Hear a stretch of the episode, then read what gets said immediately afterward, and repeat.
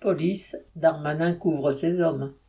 Le mouvement de protestation commencé le 20 juillet au sein de la police se poursuit après avoir été déclenché par la mise en détention provisoire d'un des quatre policiers accusés d'avoir roué de coups un jeune homme à Marseille lors des émeutes du début d'été.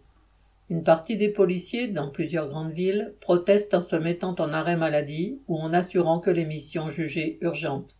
Le directeur général de la police, Frédéric Vaux, a publiquement apporté son soutien à ce mouvement en déclarant Avant un éventuel procès, un policier n'a pas sa place en prison.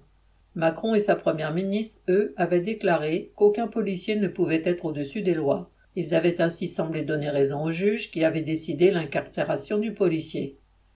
Darmanin a finalement pris position jeudi 27 juillet en recevant les syndicats de police. Le ministre de l'Intérieur a affiché toute sa compréhension et son soutien aux policiers, ainsi qu'à Frédéric Vaux, aux côtés duquel il a pris la parole. Il a qualifié celui-ci de grand flic, s'affirmant, entre guillemets, très fier que ce soit son collaborateur.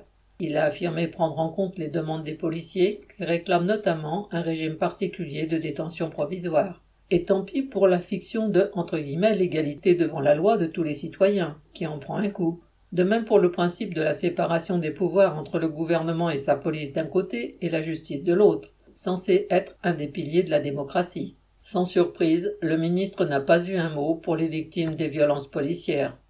En se montrant si compréhensif devant la fronde des policiers, Darmanin est dans son rôle de premier flic de France. Mais au-delà, il a aussi le souci de soutenir les forces de répression auxquelles ceux qui défendent l'ordre social au profit des exploiteurs ont de plus en plus recours dans cette période d'aggravation de la crise sociale. Pour les classes populaires, cet ordre signifie l'appauvrissement, le chômage, les humiliations quotidiennes, le manque de perspectives pour la jeunesse.